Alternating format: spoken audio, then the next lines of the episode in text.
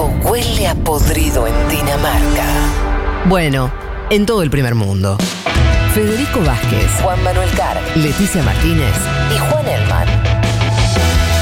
un mundo de sensaciones.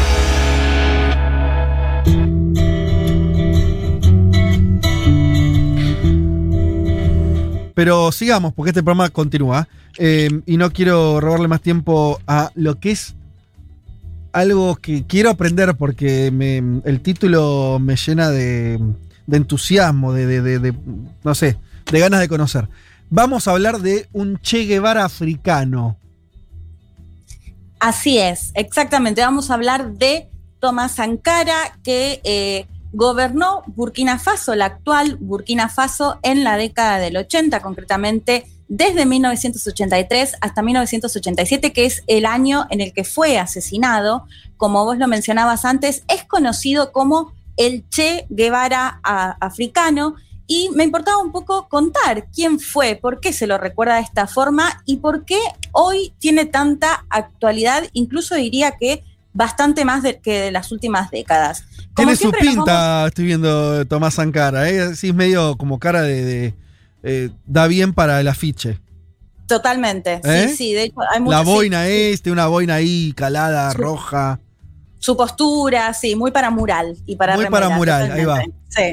Eh, como siempre, bueno, nos vamos a los primeros años. Él nació el 21 de diciembre de 1949, en lo que en ese momento se conocía como el Alto Volta, que es parte de lo que hoy es eh, Burkina Faso. En ese momento era colonia francesa, está, si lo buscan en el mapa, en el África eh, Occidental. Sí. Eh, se va a independizar el país recién en 1960 y va a ser llamado República del Alto Volta. Vamos a contar después Claro. porque justamente Sankara es quien tiene que ver con el cambio del nombre que es el nombre actualmente el de hoy, Burkina Faso. Él va a estudiar, eh, según bueno, me contaba la entrevistada de hoy, que ya la vamos a escuchar más adelante, en, un, en el seno de una familia de padre y madre docentes, con cierta estabilidad, si se quiere, económica, porque de hecho va a estudiar el secundario, algo que me contaba eh, Julieta, que es poco común o que era muy poco común que puedan llegar a acceder al estudio secundario en territorios que eh, eran los colonizados justamente en estos territorios. Él va a estudiar el secundario, va a ser ahí el primer lugar donde va a tener los contactos con docentes comunistas, docentes de izquierda, muy en la mirada de Patrice Lumumba, eh, de, eh, del Congo belga, que de hecho es una figura también muy interesante que quizás podríamos hacer en alguna columna en algún momento, porque él también va a ser asesinado, también con eh, una mirada bien progresista, y esto va a ser lo que él va a empezar a, mirar o su primer acercamiento, digamos, a estas ideas más de, de izquierda. Después de secundario va a ingresar a la carrera militar en un contexto que hay que decir, empezaban a surgir las luchas eh, anticoloniales, empezaban a independizarse los países eh, africanos de Europa y la mirada sobre eh, la carrera militar, por supuesto, era otra quizás a la que se tiene actualmente, ¿no? Eran ejércitos nacionalistas que surgían como para el, reparo justamente de estas eh, nuevas naciones o de estas naciones que eh, se independizaban. En ese contexto él es, es que eh, Sankara va a entrar a la carrera eh, militar, lo va a hacer en Ouagadougou, que es la capital del actual Burkina Faso. Después va a tener también un paso en Madagascar, en la isla. También va a ser interesante porque va a llegar ya esto eh, en, el, en, el, 60, eh, fines de los 60. Va, se va a dar en un contexto en el que también empiezan a haber protestas en Madagascar de izquierda, de hecho se va a implantar un gobierno socialista. Bueno, todo esto lo remarco porque va a ser lo que va a ir marcando un poco la postura que ya después vamos a ver que va a tener en su gobierno. De hecho, no puedo dejar de mencionar que en el mismo, la misma década de 60, en el 67, es asesinado el Che Guevara, eh, alguien que hasta el momento también seguía muy de cerca la revolución Mm. Bueno, también por supuesto el mayo francés en el 68. Todo esto lo va a ir marcando ya en los 60 muy de cerca también lo que tiene que ver con las independencias de los países que eh, eran eh, independencias de Portugal, que se da sobre todo en los 70, como el caso de Mozambique o de Angola, entre los más conocidos. Bueno, él después de estudiar en Madagascar se vuelve a... Eh, al entonces todavía Alto Volta, y ahí va a conocer a eh, quien va a ser su gran amigo y su gran enemigo también, Blaise Compaoré, ya después lo, Sí. voy a- lo vamos a contar por, con- por qué, digamos, pero en ese momento se convierte en su gran amigo con el que mantiene charlas hasta altas horas de eh, la madrugada, según me contaba Julieta, nu- nuestra entrevistada, y que eh, más adelante vamos a ver que eh, termina siendo presidente en una situación bastante más complicada. Como les decía, se va a estudiar incluso a profundizar sus estudios a Marruecos junto a su amigo y una vez que vuelven a eh, todavía al Alto Volta van a participar de algunos conflictos bélicos, sobre todo con la región en países que empezaban a delimitar cuál era su territorio y ahí va a empezar a adquirir cierta popularidad por algunas hazañas más bien eh, militares, pero siempre muy, muy activo en eh, lo político. Lo que va a pasar es que en el 80, en, en el Alto Volta entonces, se da un golpe de Estado, los militares que dan este golpe de Estado lo convocan porque ya Sankara tenía cierta popularidad y asume como una especie de ministro de información, ministro de comunicación, en los documentales que les voy a recomendar después para que lo vean, lo escuchen, alguien completamente carismático, con una idea que sabía comunicar muy Mm. claro. Eh, bueno, y esto es interesante porque asume como ministro de comunicación y en el 82 termina denunciando en el festival de cine más grande de África que el gobierno del que era parte era, cor- era corrupto Uh, ni más ni menos que eso frente a todos, que no había libertad de expresión. ¿En qué año? En el 82. 82.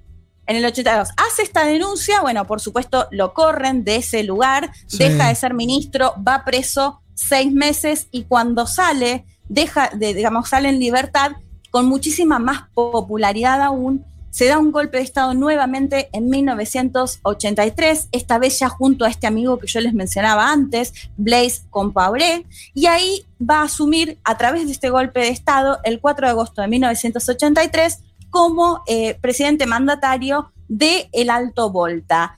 33 años tenía cuando llega al poder. Y acá es la parte más interesante. ¿Qué es lo que hace como mandatario que justamente va a ser por qué es tan recordado? Bueno, uno de sus grandes hitos tiene que ver, hay que decir que es una zona más bien árida, que venía de pasar ciertas eh, hambrunas muy fuertes por la sequía que había justamente en esta región, muy dependiente de los alimentos de Europa eh, especialmente.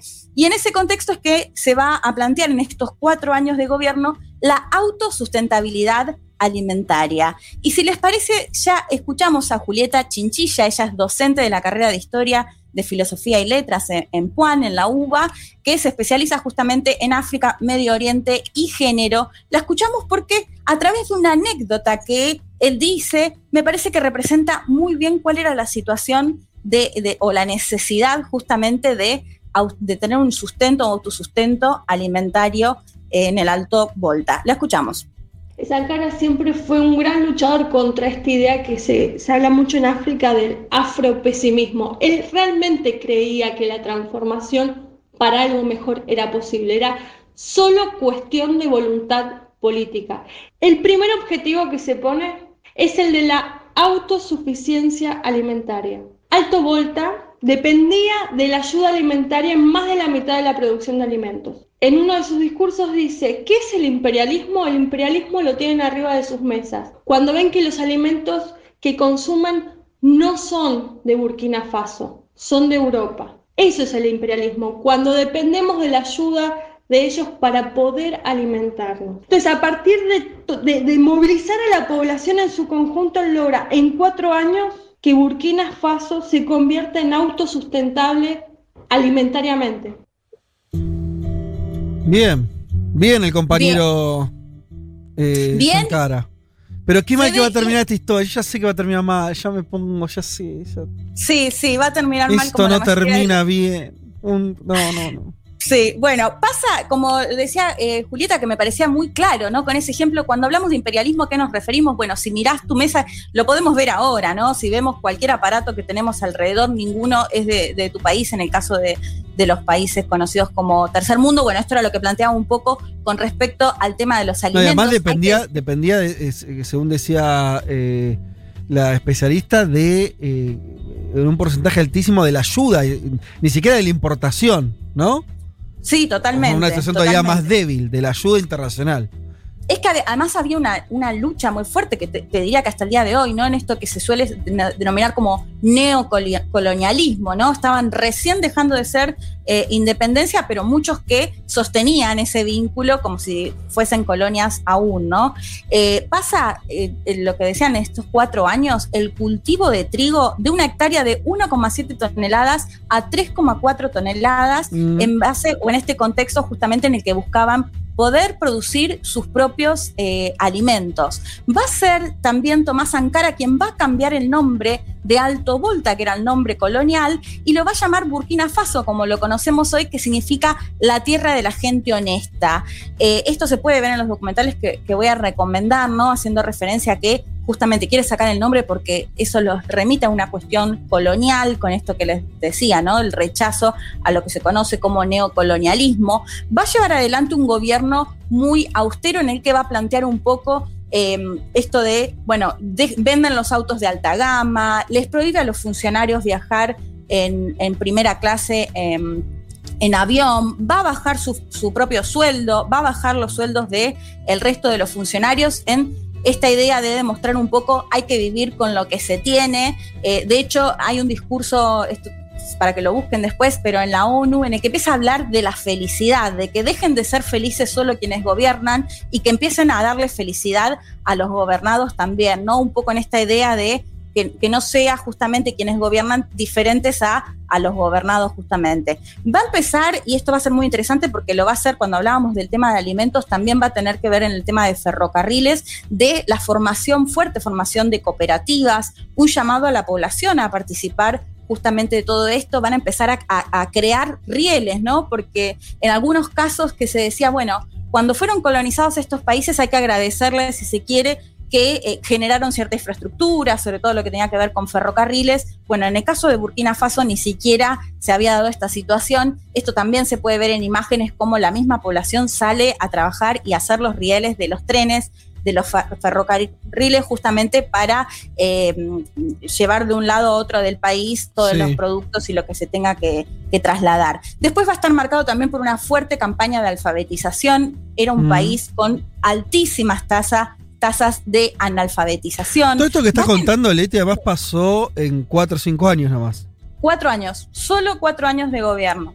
Va a estar marcado, Fede, incluso por un discurso ambiental, va a estar marcado por la plantación de millones de, de- de plantas, de árboles, en este contexto que, te- de- que, que tenía como objetivo la desertificación, esto que les decía Mm. antes, un, un contexto muy árido, en- en- está el Sahara, el Sahara, digo, con una situación climática que también va a ser parte muy fuerte de su discurso. Bueno, podría enumerar un montón de otras cuestiones que tienen que ver incluso con la salud, la vacunación en enfermedades, sobre todo en los nenes y en las nenas, sarampión, fiebre amarilla, va a fomentar la industria textil y va a tener un discurso muy interesante con el tema y muy, muy actual, con el tema de la deuda. Eran países muy endeudados, son países todavía muy endeudados, no tanto, me planteaba Julieta, con el tema, con el Fondo Monetario Internacional, sino con el Banco Mundial, pero la situación muy la, muy la misma, ¿no? De los ajustes a través de estas deudas. De hecho, él va a llegar a plantear que no se tiene que pagar la deuda y que no tiene que ver con una cuestión de moralidad, sino que no pueden hacerlo.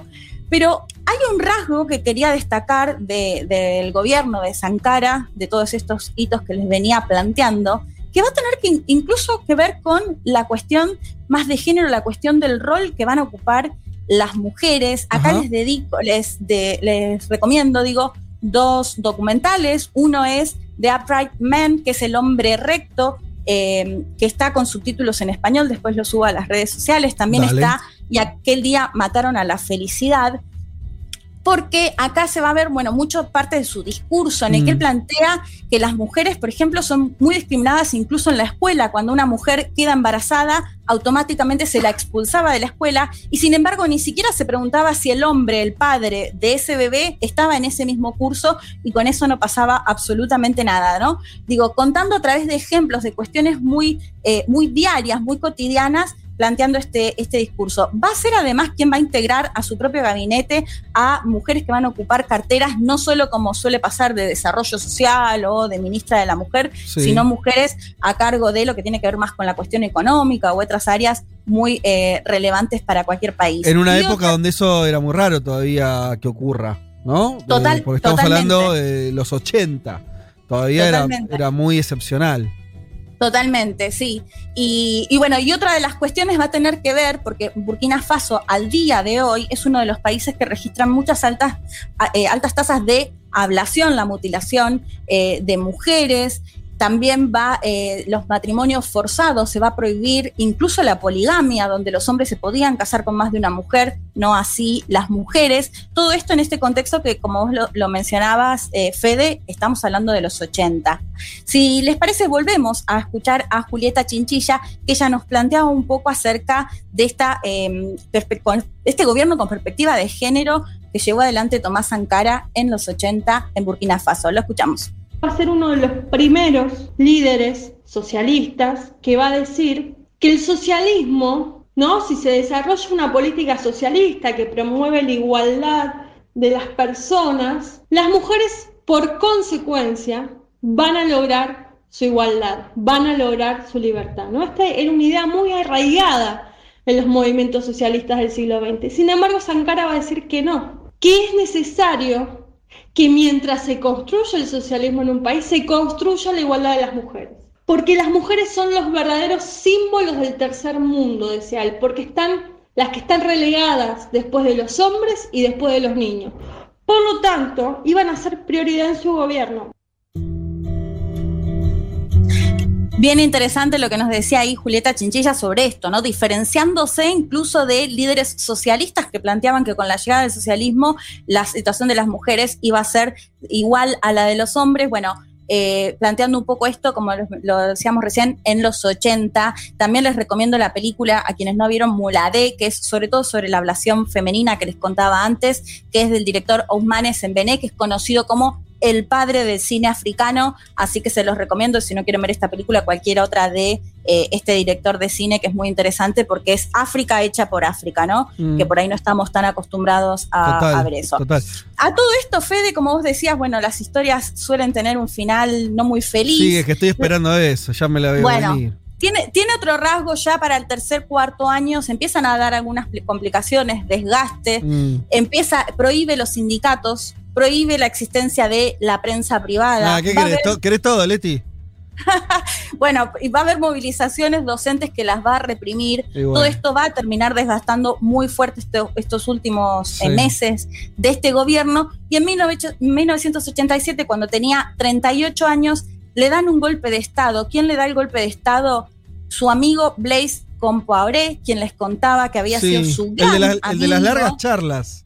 El de las largas charlas con ¿Qué él, con quien, con quien había construido toda parte de su gobierno, Sí. era considerado la segunda persona. Bueno, lo asesinan, eh, asesinan a 12 personas que estaban con él en la oficina. ¿Y quién asume? Bueno, asume Blaise Compaoré. Claro. Todo esto, lo que se cree y se conoció después con el apoyo de Francia, con el apoyo de Costa del Mm. Marfil. De hecho, en los documentales van a ver que él tiene una postura, a Mitterrand se encuentra y, y le, y le dice, porque él era muy directo, digamos, no tenía ningún Sí. problema en decir las cosas que, que planteaba. Eh, y para finalizar, Fede, me interesaba eh, traer, porque lo que pasó fue asesinado. Lo que hizo el presidente Compaoré fue decir presentar un certificado que había muerto de forma natural. En realidad lo descuartizaron y lo enterraron como NN Uh, y nunca se investigó. La familia pidió durante todas estas últimas décadas que exhumen su cuerpo, que investiguen qué había pasado. Se negó, por supuesto, a hacerlo. ¿Qué le pasó? Comparé gobernó desde 1987 hasta 2014, Epa. donde grandes protestas, sobre todo de jóvenes, mm. que rechazaban que él quería acceder a una reforma constitucional para, para otro mandato. Bueno, empiezan a surgir estas protestas y ¿sabes con qué? ¿Con qué imagen? Justamente con la imagen de Sankara y pidiendo que se investigue su muerte. Si te parece, escuchamos el último audio de Julieta Chinchilla que hacía un poco referencia a qué fue lo que pasó y por qué se lo compara con el Che Guevara, por qué lo llaman el Che eh, africano. sobre todo los y las jóvenes que van a salir a las calles en estas revueltas del año 2014, van a ser conocidos como la generación Tomás Sankara. Si bien la imagen de Sankara en Burkina Faso, en África en general, nunca terminó de desaparecer, sí vemos que hay una, una revitalización de esta figura, que no necesariamente cuando se ven las remeras, al igual que la remera del Che, significa que aquel que la lleve está pensando exactamente en hacer exactamente lo mismo que hizo Sankara, partido único, esto, lo otro, pero sí este ideal. Es decir, hay una cosa ahí sí muy similitud con, con lo que puede llegar expresar el Che Guevara en un montón de revueltas a lo largo del mundo. En este sentido, Tomás Sankara también es un símbolo de inspiración, de rebeldía, de revolución en todo África y tal vez un poquito más allá, sobre todo en los movimientos afrodescendientes que hay a lo largo del mundo. Ahí va. Bueno. Bueno, como te decía Fede, nunca fue investigado. Recién ahora se empezó el juicio y está justamente Blaise Comparé como el principal sospechoso del asesinato de Tomás Sankara. Está vivo lo- entonces su, su Sí, ex sí, amigo. él es- Ok. Él está vivo y es el principal acusado. Se está llevando a cabo ahora el juicio. Eh, y como, te, como lo mencionaba Julieta, Tomás Sankara es una figura conocida no solo en Burkina Faso, sino en África, quizás un poco más desconocida desde acá, pero que eh, se, lo, se lo llama, se lo compara con el Che Guevara porque es el sinónimo de revolución, el sinónimo de rebeldía y que tomó muchísima más fuerza en estos últimos años con estas protestas en Burkina Faso. Para finalizar, de hecho, si te parece, Fede, escuchamos una parte de la canción de una banda de Costa de Marfil, Alfa Blondie, Dale. le- como la canción del Che Guevara, Sí. pero la canción de Tomás Sankara. Dale, escuchamos. con eso.